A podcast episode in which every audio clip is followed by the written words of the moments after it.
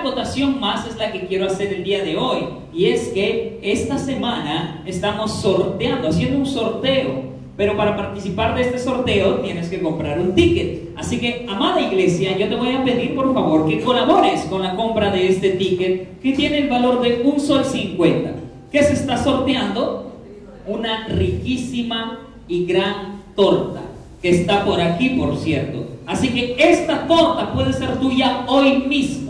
Puedes llevarla de lonche para tu cena, para la lonchera de tus hijos, para tu desayuno, qué sé yo. Pero esta torta puede ser tuya, tan solo con un sol 50 mínimo, ¿ah? Porque de hecho que tienen, si compras más, más oportunidades tienes de ganar.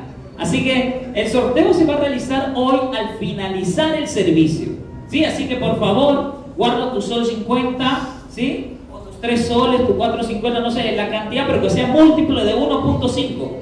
Así que guarda por favor para que más tardecito, al finalizar el servicio, compres tu ticket y participes de una vez del sorteo. Así que eso es todo, hermanos. Vamos ahora a empezar el tema de esta semana y es que estamos haciendo una serie de predicaciones. ¿De qué libro del Nuevo Testamento? ¿Alguien me lo recuerda? Efesios. Estamos siguiendo una serie expositiva del libro de Efesios. ¿Y cuántos están siendo bendecidos con esta serie? Bueno, algunos, eso es bueno. ¿Cuántos, amada iglesia, están siendo bendecidos con esta serie? Qué gusto, esa es la idea y yo creo que esa es la intención de nuestro Señor, que su palabra bendiga la vida. Aquí no estamos eh, siguiendo una serie de Netflix, por cierto, es una de la Biblia, ¿sí? Y es una serie expositiva del libro de Efesios, uno de los libros que escribió el apóstol San Pablo, y algunos dicen que Efesios es su carta magna, como si fuera su obra maestra. Y estamos viendo por qué. En la primera parte hemos visto cómo Pablo habla de las bendiciones que los creyentes tienen en Cristo y bendiciones seguras, bendiciones eternas. Luego vimos cómo aquellos que están en Cristo están tan seguros, tan guardados, tan reservados y son tan, tan resguardados que el Señor Jesús, Dios, ha dado su espíritu como arras, como garantía, como un garante de que sí o sí tú eres hijo o hija de Dios. Y cuando Cristo retorne, estarás con Él por la eternidad. Esa es la seguridad que el creyente tiene, que ha recibido el Espíritu Santo de Dios. Y titulamos a ese tema sellados para su gloria. ¿Por qué para su gloria? Porque vimos cómo Pablo constantemente repite que nosotros los creyentes estamos en Cristo, hemos sido predestinados para salvación, hemos sido creados desde antes de la fundación del mundo y hemos recibido también el Espíritu Santo para la, la alabanza de la gloria de la gracia de nuestro Señor. Amén. Y luego la semana pasada estuvimos viendo acerca de, ¿alguien me lo recuerda? Fue la semana pasada nomás, ¿ah? No, la armadura fue en Reforma Yud. La que se cruza. ¿De qué?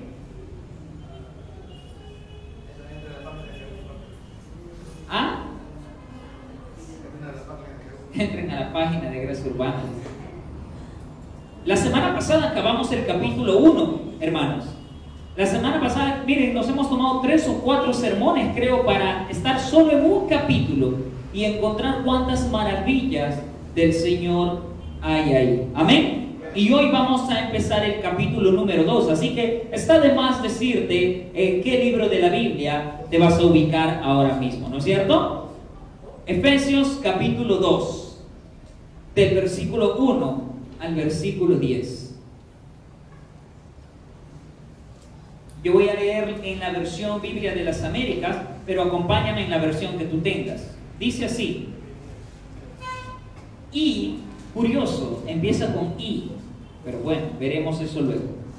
Y Él os dio vida a vosotros que estabais muertos en vuestros delitos y pecados, en los cuales anduvisteis en otro tiempo según la corriente de este mundo, conforme al príncipe de la potestad del aire, el espíritu que ahora opera en los hijos de desobediencia, entre los cuales también todos nosotros en otro tiempo vivíamos en las pasiones de nuestra carne, satisfaciendo los deseos de la carne y de la mente y éramos por naturaleza hijos de ira, lo mismo que los demás. Pero Dios, que es rico en misericordia, por causa del gran amor con que nos amó, aun cuando estábamos muertos en nuestros delitos, nos dio vida juntamente con Cristo. Por gracia habéis sido salvos. Y con Él nos resucitó y con Él nos sentó en los lugares celestiales en Cristo Jesús, a fin de poder mostrar en los siglos venideros las sobreabundantes riquezas de su gracia por su bondad para con nosotros en Cristo Jesús.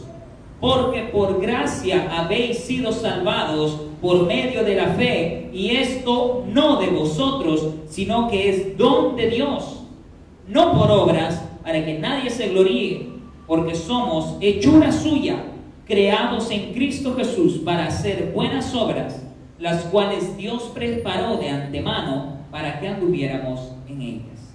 Inclina tu rostro, por favor. Amado Padre, gracias por esta hermosa tarde y oportunidad, una vez más, de seguir aprendiendo de tu palabra, seguir conociendo de tu santa voluntad, Señor, y seguir exponiéndonos a la transformación de nuestros corazones. Cámbianos, Señor, santifícanos. Ayúdanos a arrepentirnos de lo que tengamos que arrepentirnos esta tarde, Señor, y estoy seguro que es de mucho. Y usa, apelo a tu gracia y tu misericordia, Señor, usa al expositor de esta tarde, a mí, Señor, para ser de bendición a tu pueblo, a tu iglesia, para que tu voz prevalezca y no la mía, Señor. Mis pecados son abundantes, Dios mío. Todos nosotros venimos aquí con cargas difíciles o imposibles de llevar por nosotros mismos, Señor. Pedimos auxilio, tu ayuda, Señor, socorro a tu nombre. Y aquí estamos dispuestos a escucharte, Señor, y a decir amén, a decir así sea, a someternos, Señor, a tu voluntad. Perdónanos, Dios mío. Aquí estamos, siervos tuyos, incapaces, Señor. Háblanos, Dios mío, porque esa es nuestra esperanza, oír tu santa y preciosa voz, Señor. Guíanos con tu Espíritu Santo y oramos en el nombre de Jesús. Amén. Amén. Hemos visto, amados hermanos, hasta la semana pasada, el capítulo 1 del libro de los Efesios. Les recomiendo en realidad en casa leer Efesios una y otra y otra vez. Yo ya he leído Efesios muchas veces y créeme que cada vez que la vuelvo a leer es como si la leyera de nuevo. Sigo sin entender muchas cosas. Pero es hermoso. Es hermoso. Las promesas que están allí, lo que el Señor afirma, lo que dice que tiene para nosotros, es asombroso. Pero hay tanto, tanto, tanto por todavía comprender. Pero te animo, ya que estamos siguiendo aquí en Noche de Gracia la serie de Efesios, léela una y otra y otra vez. Efesios solo tiene seis capítulos. Es una carta muy corta, no es como Romanos, es un poco más extensa. Así que léela, en serio. Yo llevé un curso de Efesios cuando estuve estudiando el módulo de teología bíblica en Mocla y el profesor nos animaba a memorizar todo Efesios. Y él recitó Efesios, bueno, él dice que sus profesores eran capaces de recitar Efesios de memoria y no solo en su idioma propio, ya sea inglés, holandés, no, sino en griego. Imagínate, wow, qué cerebro, ¿no? Y nosotros aquí haciéndonos bolas por, por memorizarnos tres versículos de Efesios.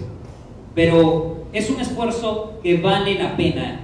No solo, no para sorprender a alguien y decir, wow, mira cuántos versículos me he memorizado. No, porque en los tiempos de lucha y de prueba, créeme, es súper necesario y de mucho aliento tener la palabra allí en la mente y que tú puedas entonarla o recitarla. Amén. Así que te animo, iglesia, que puedas leer Efesios varias veces y quedarte con mucho de este libro, ¿sí? Hemos visto hasta la semana pasada el capítulo 1 y de Efesios y cómo Pablo describe lo que Dios ha hecho por Cristo. Eh, en el capítulo 1 Pablo explica cómo Dios resucitó a Jesús de los muertos y lo puso sobre toda autoridad. La semana pasada estuvimos viendo eso, si lo recuerdan. Y dice la palabra que Él sometió, es decir, Dios sometió bajo los pies de Jesús todas las cosas. ¿No es cierto? Y le dio poder sobre todo. Ese es nuestro Jesús. El Cristo en quien confiamos no está muerto. Por eso es que hay una canción que dice Dios no está muerto. Hay algunos que piensan que la historia de Dios y de la religión y de la Semana Santa acaba solamente en la cruz del Calvario. Pero esto no es así. No, nosotros adoramos y alabamos y creemos en un Jesús, en un Dios que está vivo a la diestra del Padre, reinando con poder. Amén. Amén. Amén. Excelente, amada iglesia. Necesitamos estar pilas. Los chicos que han estado conmigo en Vío, ya creo que hemos recibido recargas, ¿no? Porque uh, entramos a Vío siempre así súper cansados. Pero de ahí tenemos que salir recargadísimos. Y más aún ahora que el Señor nos está hablando. También Pablo dice en el capítulo 1 que Dios selló para su gloria a todo aquel, es decir, a todo creyente que está en Cristo. Por si te has dado cuenta, Pablo, una de sus figuras literarias o expresiones favoritas en esta carta es en Cristo. Y puede ser parecer sencilla esta expresión, pero tiene una profundidad única y que es de vital importancia que el cristiano conozca o entienda.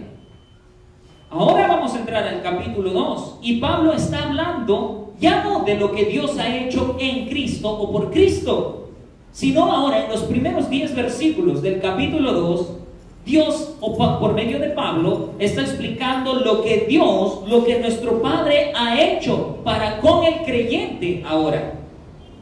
Si te has fijado? Ahora empieza y Él os dio vida a vosotros.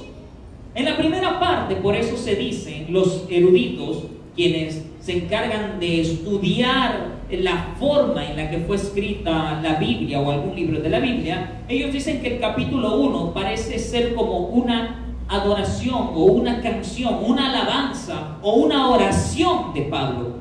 El capítulo 1 solo es una introducción de Pablo, hablando de lo que Dios ha hecho en Cristo, lo que Dios ha hecho por Cristo, del poder y la autoridad que tiene el Señor Jesús. ¿Y cómo es Pablo y cómo es la escritura que siempre empieza por el lado correcto, hablando de Dios y de su majestad, de su gracia y su poder, para luego ya hablarnos y empezar a decirnos de qué consecuencias hay de eso para con nosotros? ¿Te estás dando cuenta? Pablo ha empezado en el capítulo 1 hablando Dios desde antes de la fundación del mundo en Cristo, lo resucitó, le dio poder, etcétera, etcétera. Y alguien podría preguntarse hasta el final del capítulo 1, Pablo, ¿de qué me sirve o qué sentido tiene conocer todo esto que tú estás explicando? Bueno, ahora en el capítulo 2 Pablo dice, ah, y Él os dio vida a vosotros, a ustedes, que estaban antes, estaban, ¿cómo dice? ¿Cómo leímos? ¿Qué dice la palabra? Ah, caramba, calidad de este micro. ¿Qué dice la palabra? Que estaban muertos, muertos en sus delitos y pecados. Pablo dice que Dios, lo que Dios ha hecho en el cristiano, que Dios nos rescató de la muerte y nos dio vida juntamente con Cristo. Y juntamente con Él nos resucitó y juntamente con Él también, también nos hizo sentar en lugares celestiales.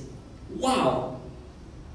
¿Qué tales cosas para el creyente? Y no sé si nosotros lo sabíamos, pero hay tanto privilegio para el Hijo de Dios. Nos dio con Cristo vida, nos resucitó con Cristo y con Cristo nos sentó en los lugares celestiales. Fíjense muy bien en el tiempo que usa Pablo para describir estas realidades. Él no dice que nos dará vida con Cristo, que Dios nos resucitará con Cristo o que Dios cuando venga Cristo y consuma toda su soberana voluntad, su propósito eterno, nos sentará con Cristo. No, Pablo dice o explica y escribe las cosas como si ya hubieran sucedido. Realidades que ya están establecidas desde ahora, ahorita mismo. Para Pablo, el presente, amados hermanos, es la mejor manera para explicar lo que Dios ha hecho, lo que Dios ya ha hecho en la vida de los creyentes. Efesios nos enseña que nosotros ya estamos resucitados. Un momento, Sammy, pero yo no he muerto y no he vuelto a la vida. No. Es cierto, es cierto. Pero la realidad del propósito eterno de Dios es tan segura, así como Pablo en el capítulo 1 nos dice que nuestra salvación, nuestra la posesión de Dios para con nosotros es tan certera y segura que nos ha sellado para su gloria. Pablo sigue insistiendo en esto, de que el cristiano no tiene por qué esperar a que suceda, aunque sí lo anhelamos, amén, ¿no es cierto? Anhelamos el retorno de nuestro Señor y experimentar esa resurrección juntamente con Él, pero Pablo dice que esto es tan cierto, tan certero, tan seguro y real que ya estamos resucitados. ¿Comprendes a dónde estoy yendo o qué es lo que está explicando Pablo? ¿Sí? ¿Están conmigo? Pablo también dice que nosotros, siguiendo esta misma línea de pensamiento, ya estamos sentados con Cristo en los lugares celestiales. ¿Cómo es eso, Sammy? Si yo estoy aquí sentado en una banca frente a ti escuchándote parlotear, o ya estoy aquí en este mundo todavía y trabajo y estudio y hago muchas cosas. Y no estoy no me siento al costado de Cristo porque experimento muchas cosas que son que me cansan, que me duelen, que me fatigan. Pero no importa lo que nuestros ojos terrenales puedan ver. No importa lo que estemos experimentando ahora, frente a lo que la palabra de Dios nos asegura. ¿Qué importa más, tu opinión o la opinión de Dios? ¿Qué importa más, lo que yo opine, piense o experimente o lo que la palabra de Dios dice que Dios ha hecho para mí, por mí en Cristo? Tenemos que resolver esa duda de una vez por todas creer lo que Dios está diciendo o simplemente no creerlo.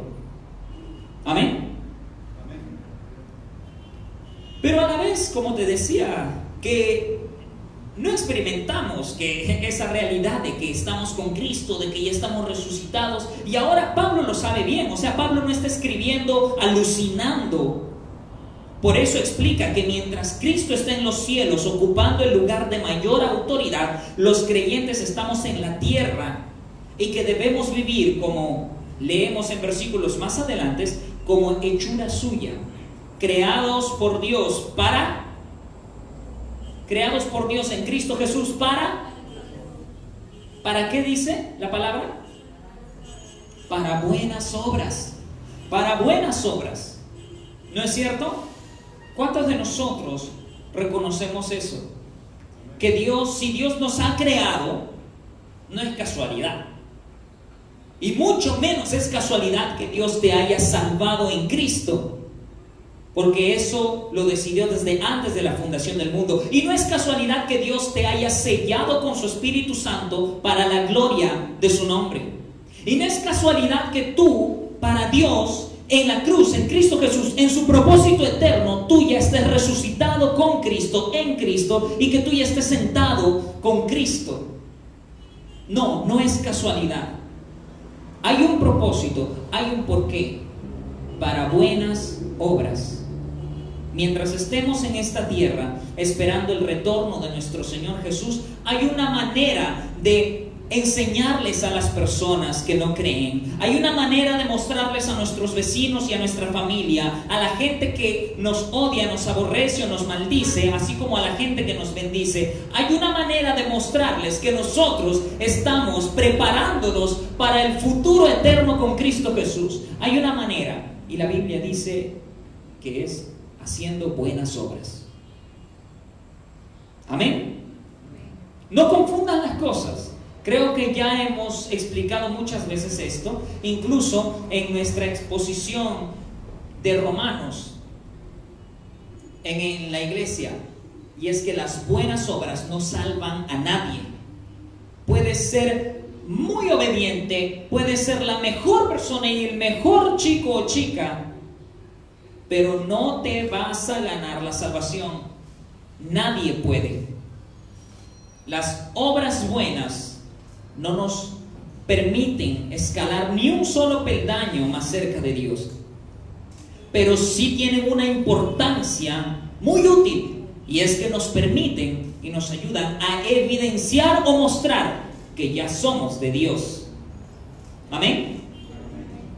Ahora, pregunta hasta esta parte. ¿Hay buenas obras en tu vida? ¿Qué estamos mostrando con nuestra vida práctica? ¿Ah? Aquí, entre nosotros, pero también en la intimidad. Constantemente me confronto yo mismo así porque es obvio que como creyente o hijo de Dios quiero agradarle al Señor en todo tiempo y de toda manera. Y es muy fácil agradarle a Dios cuando está rodeado de personas, ¿no? Es muy fácil que cuando estás con tus patas ahí en el restaurante o con tus amigas y amigos, ¿no? Y viene alguien a pedir limosna o que le compres algo y tú sacas tu, no, toma, no, no se preocupe. Y le das, ¿no? Su moneda o su billete. Pero cuando estás solo, ay, está molestando esta señora otra vez que no me deja comer. O es fácil de repente ayudar a tu vecino, a tu vecina, cuando el chico, la chica que te gusta está ahí, ¿no? O la clásica en la iglesia, ¿no? Como vi un meme hace unas semanas. Cuando está la chica que te gusta y tú estás cargando 10 sillas, así. ¿Qué tal sirvo y qué tal fuerte soy? Pero si estuvieras así entre puros patas, ah, llévalo tú, güey. ¿Qué buenas obras estamos mostrando con nuestra vida? ¿Y estas son sinceras? Pregunta útil que debemos respondernos. Ahora, Pablo dice algo muy, muy importante que nosotros vamos a resaltar esta noche. Y él utiliza una expresión un poco extraña que hasta nos puede incomodar. Él dice que antes estaban hablándole a los efesios, muertos en delitos y pecados. El título de hoy se llama La incapacidad humana y vamos a explicar esto ahora.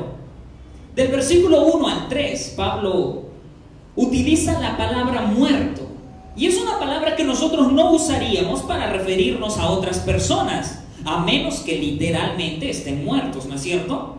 Cuando vas a un velorio, vas porque alguien ha muerto, pero Pablo no está usando esta palabra aquí para referirse a simplemente cuerpos sin vida.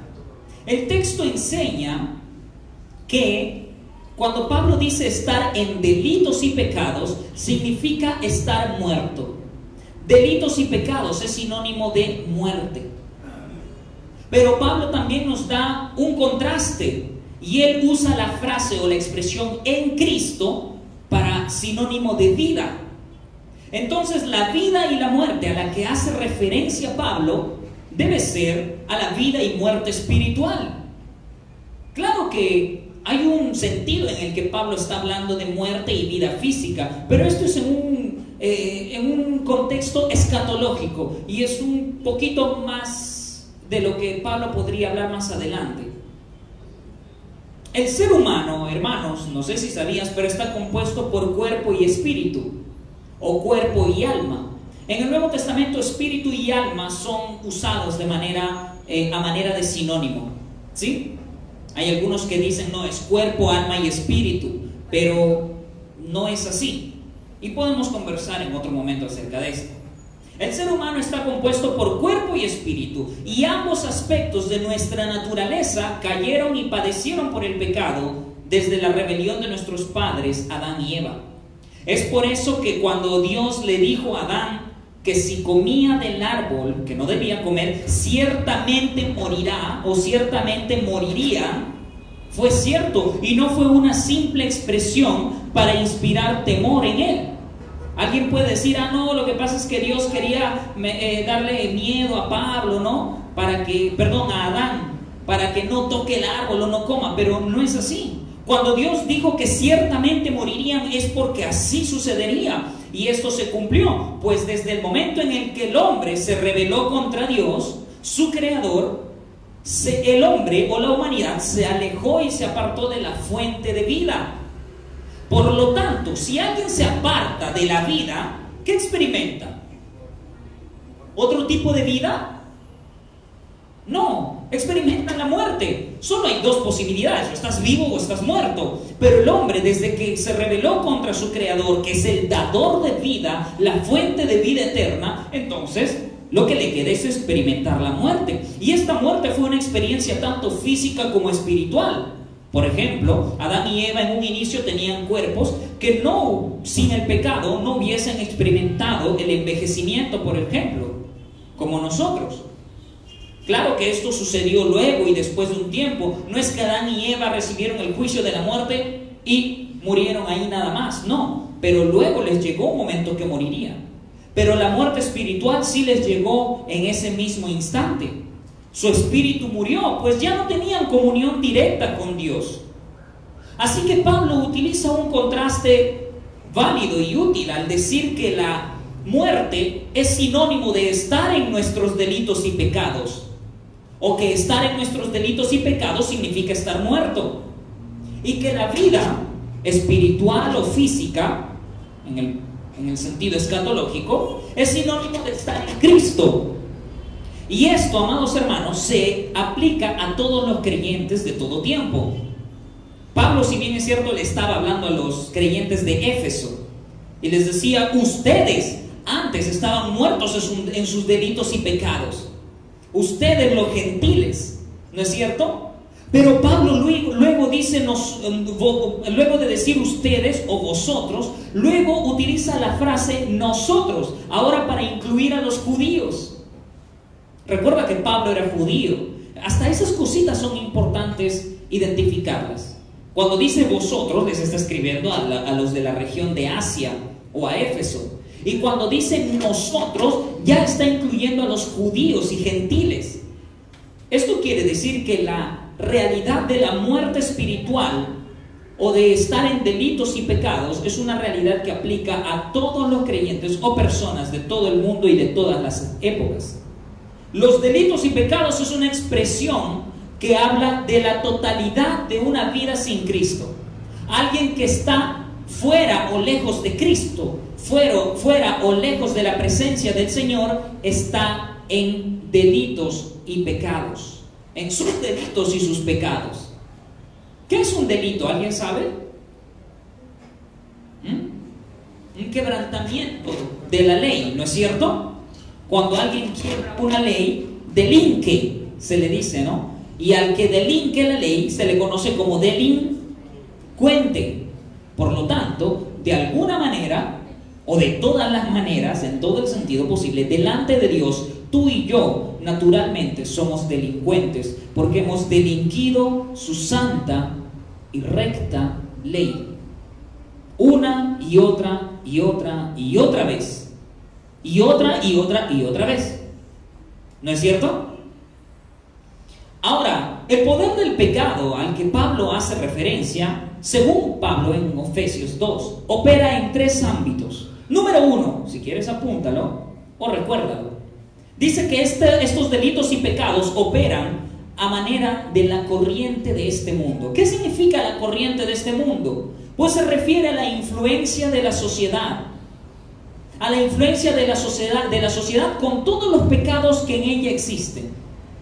Por ejemplo, alguien que está en sus delitos y pecados es llevado por la corriente de este mundo. La sociedad de pronto se pone de moda a y él es llevado por la corriente A.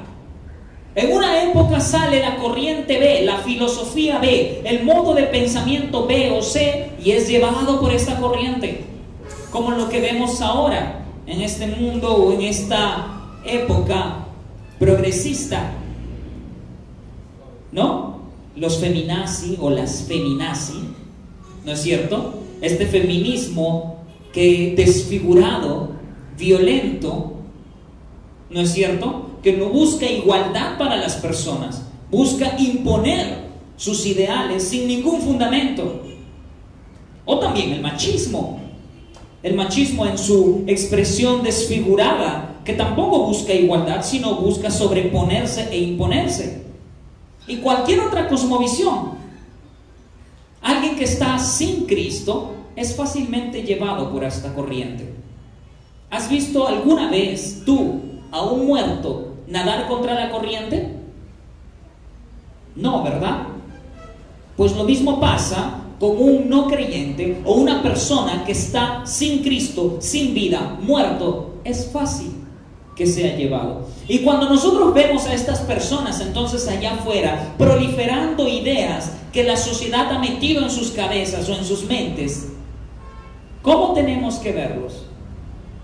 Como muertos espirituales que están y tener misericordia de ellos. Amén. Número dos, también dice Pablo que estos delitos y pecados operan a manera del el príncipe de la potestad del aire. Y aquí no es nada complicado interpretarlo también, porque hace referencia a Satanás o al diablo. Es decir, a este ser sobrenatural que está detrás de la maldad de la sociedad y de sus cosmovisiones anticristianas. Por ejemplo, detrás de sus mensajes lujuriosos por medio de la publicidad detrás de esta motivación al caos y a la desobediencia que caracteriza una vida que vive en desobediencia a Dios. Rompe las reglas, no obedezcas a tus autoridades. Mujeres ya no tienen por qué cuidar a sus hijos. ¡Wow! Un mensaje como ese, imagínate, hoy en día está proliferándose. Que las mujeres ya ni cuiden a sus hijos, que no se sometan a sus esposos, que no se sometan ni a sus jefes, ni a nada, ni a nadie, que no se rasuren las axilas, Es cierto, es cierto. Pero imagínate, según esta corriente, esa es la mejor manera en la que pueden mostrar su libertad. Bueno, espero que mi esposa no anhele ese tipo de libertad. Ahora, cuando Pablo habla de esta expresión de la potestad del aire, un poco raro, ¿no? De la potestad del aire. El aire tiene poder, tiene alguna autoridad.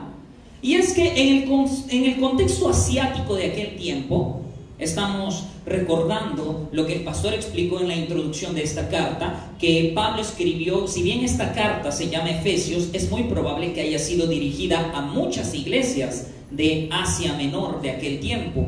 En el contexto de la cultura de aquel tiempo, el aire era entendido como un ámbito o un espacio intermedio entre el cielo y la tierra, donde mucha gente creía que en ese espacio, en ese lugar o en ese ámbito actuaban poderes espirituales.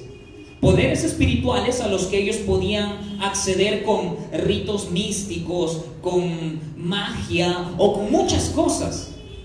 Pero Pablo dice que allí, en la potestad del aire, en ese ámbito en el que el mundo o los mundanos de ese tiempo creían, allí opera Satanás, el diablo. Detrás de toda esa enseñanza mística, detrás de toda esa, detrás de, toda esa publicidad de pochita que te lee la mano, o la gitana que te lee las cartas, o la abuelita que te lee la coca y, con cuy negro, con gallina negra, qué sé yo, y un montón de cosas. Detrás de todas estas ideas está Satanás. Y no solo detrás de todo eso, detrás de esta, esta invitación a la desobediencia, al desorden y al caos está Satanás, el príncipe de la potestad del aire. Y esto está muy ligado a lo que la sociedad también hace, ¿no? La corriente de este mundo. ¿No es cierto? Y número tres, Pablo también dice que nuestros delitos y pecados, una persona que está en sus delitos y pecados, también experimenta eso en los deseos de su carne. Y cuando Pablo dice los deseos de nuestra carne, no se refiere a nuestro cuerpo físico solamente, sino a toda nuestra humanidad que se encuentra en rebelión contra Dios. Nuestra carne es esta naturaleza humana caída, perversa, corrupta, rebelde y desobediente contra Dios. El día de ayer explicaba esto en Reforma Yud. Cuéntame un solo día en el que por por voluntad propia, así, sorprendentemente, sin explicación alguna, tú te hayas puesto súper espiritual desde que abriste los ojos. Te levantaste sintiendo la unción, viviste así, cocinaste, hiciste compras, trataste a tu esposo o a tu esposa, a tus hijos o hijas, a tus vecinos, a tus amigos, al cobrador, al chofer, al que te pisó la zapatilla blanca nuevita ese día, ¿no? Súper espiritual. Dime, no ha habido ni un solo día. Y es porque en nosotros todavía está esa naturaleza, nuestra carne. Los creyentes, claro está, luchamos contra nuestra carne, pero alguien que no es creyente, alguien que no está en Cristo, alguien que, es, que está en sus delitos y pecados, es llevado por la corriente de este mundo, es operado bajo la obediencia del príncipe de la potestad del aire y vive según los deseos de su carne y de sus pensamientos. Gálatas capítulo 5 del versículo 19 al 21 explica muy bien esto, ¿no es cierto? Y quiero que me acompañe, por favor, que alguien me lea fuerte y claro Gálatas 5, 19 al 21. O si no, préstame Anita, por favor, para leerlo rapidito aquí y que todos puedan escuchar. Esa es la NTV, ¿verdad? Gálatas 5 del versículo 19 al 21 dice, cuando ustedes siguen los deseos de la naturaleza pecaminosa, que es lo mismo la carne, los resultados son más que claros, dice Pablo, autor también de esta carta. ¿Cuáles son esos resultados? Inmoralidad sexual, impureza, pasiones sensuales, idolatría, hechicería, hostilidad, peleas, celos, arrebatos de furia, ambición egoísta, discordias, divisiones, envidia, borracheras, fiestas desenfrenadas y otros pecados parecidos, permítanme repetirles lo que les dije antes, cualquiera que lleve esa clase de vida no heredará el reino de Dios porque está en sus delitos y pecados. En cambio, la clase de fruto que el Espíritu Santo produce en nuestra vida, es decir, el Espíritu de Dios, que, que contrarresta la carne, es amor, alegría, paz, paciencia, gentileza, bondad, fidelidad, humildad y control propio. No existen leyes contra estas cosas. Así que Pablo está explicando en este capítulo 2 que una vida sin Cristo es muy evidente. Y creo que ya nos ha dado una pequeña lista de cómo se evidencia una vida en sus delitos y pecados. Con todo esto, tenemos que llegar a la conclusión que la humanidad entera se encuentra no solo muerta, amada iglesia, sino alejada de Dios e incapaz de responderle. Y además que es objeto de la ira de Dios, dice Pablo. Hay una expresión muy famosa que dice, Dios aborrece el pecado, pero ama al pecador. Pero yo no encuentro que Pablo esté diciendo esto. Ahora, no estoy diciendo también que Dios odia al pecador, pero ojo, que Dios no solo aborrece el pecado, sino que el mismo pecador es objeto de su ira por medio de su juicio. No es que no lo ame, pero en su santidad, el juicio o la ira de Dios no va a caer sobre el pecado. ¿Sobre quién caerá? ¿O contra quién debería caer? Contra Cristo, contra el pecador, ¿no? Pero en la cruz ocurrió eso. En la cruz la ira de Dios cayó sobre Cristo. Sobre todos esos delitos y pecados que tú y yo eh, anduvimos o estuvimos en algún tiempo, arrastrados por la corriente del mundo, siguiendo las órdenes del príncipe de la potestad del aire, siguiendo los deseos de nuestra carne y de nuestros pensamientos. No, pero Sammy, yo vivía muy bien. Yo era, eh, nací o crecí en una familia cristiana. Yo no forniqué, yo no mentí, yo obedecí a mis padres. O sabes qué, yo hice esto, aquello. Nada, Señor, nada. Todos fuera de Cristo están muertos. Y tú si estás sin Cristo, esta noche estás muerto en tus delitos y pecados.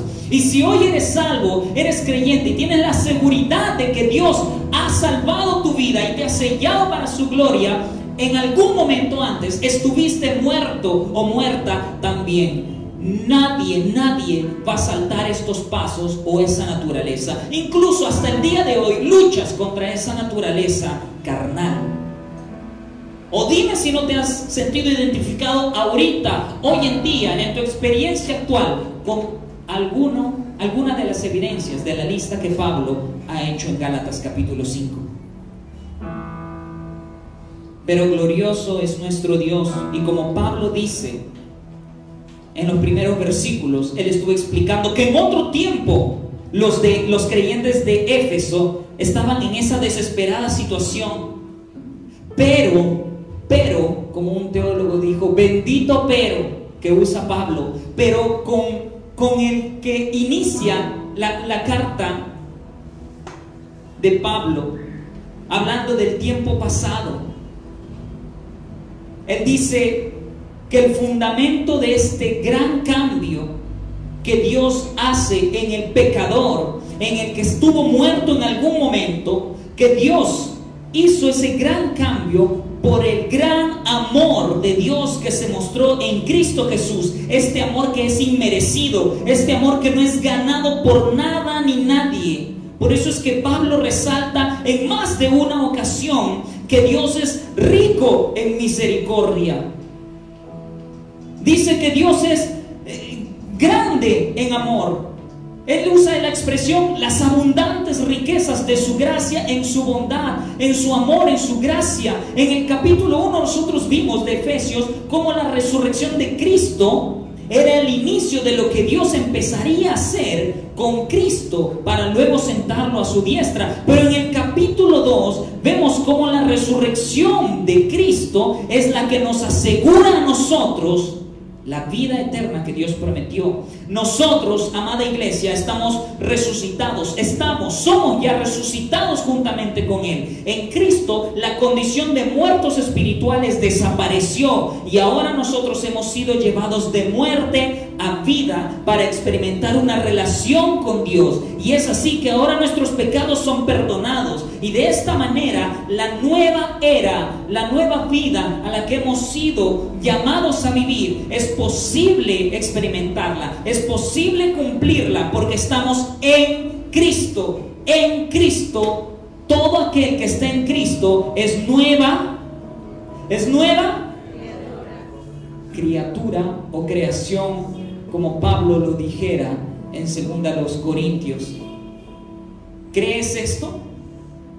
¿Tú crees que Dios te ha hecho nueva creación en Cristo?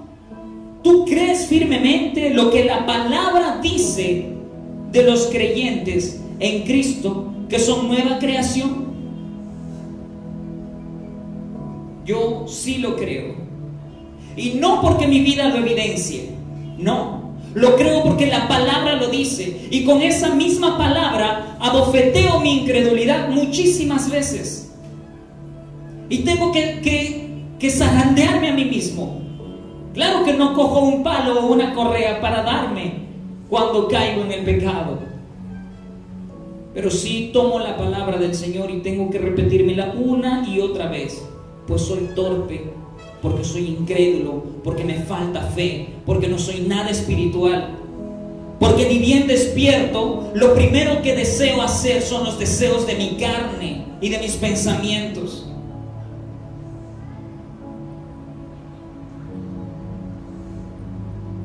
Pero Dios, como dice el capítulo, el versículo 4, pero Dios que es rico en misericordia, por causa del gran amor con que nos amó, aún, escucha bien, lee bien, aún cuando estábamos muertos en nuestros delitos, nos dio vida juntamente con Cristo. Dime quién hizo esto, dime quién lo haría, quién te recibiría y amaría y abrazaría, aún cuando estás en tus delitos y pecados. Nadie, sino solamente Dios lo hizo. Por gracia, por misericordia, porque tú en ese momento en el que Dios te salvó, no estabas en Cristo, no estabas buscando su santidad o su voluntad. La palabra de Dios dice que aun cuando estábamos muertos, Dios te encontró muerto, muerta. Dios a ti no te encontró levantando tu mano o abriendo tu corazón para que Él entre a habitar allí. Él te encontró muerto, siendo llevado por la corriente. Él tomó su mano santa y pura, la metió en esta corriente de estiércol para rescatarte, rescatarme y decir por la alabanza de la gloria de mi santo nombre, yo lo haré, así lo haré, te salvo, te purifico, te resucito en y con Cristo, te siento en Cristo a mi diestra. Y con Él nos resucitó y con Él nos sentó en los lugares celestiales en Cristo Jesús a fin, a fin, con el fin, con el propósito, versículo 7, a fin de poder mostrar en los siglos venideros, otra vez, esta expresión maravillosa, no es a fin de mostrar en los siglos venideros tu que tú eres su especial tesoro, que tú eres valioso o valiosa, que tú eres bello o bella. No, la palabra de Dios dice que a fin de poder mostrar en los siglos venideros las sobreabundantes riquezas de su gracia por su bondad para con nosotros en Cristo Jesús porque por gracia habéis sido salvados por medio de la fe. Y esto, es decir, la salvación, no de vosotros, sino que es don de, don, don de quién? De Dios. No por obras, no por obras, entendámoslo bien, no por obras, para que nadie se gloríe, porque somos hechura suya en Cristo Jesús para hacer buenas obras, las cuales Dios preparó de antemano para que anduviéramos en ella. Curioso que Pablo se toma tanto para explicar que la salvación es por gracia, que Dios nos encontró muertos, que es por gracia y es un don de Dios que nos haya salvado, pero al final él habla de las buenas obras. ¿Por qué? Porque una vez más te lo digo, las buenas obras no salvan a nadie, pero sí son importantes porque evidencian que Dios nos ha hecho suyos. Amén y porque allá afuera la gente no lee Biblias como tú y como yo, nos lee a nosotros y necesita ver nuestras buenas obras. No inviertas las cosas, no cambies el orden. Sigamos el orden de la palabra de Dios y alineémonos a eso. Amén. Y alabemos al Señor por su gran amor con que nos amó en Cristo Jesús, a fin de que en los siglos venideros su sobreabundante gracia y riqueza se reconozca. Ponte de pie, amada iglesia. Y te voy a invitar a que ores allí con el Señor.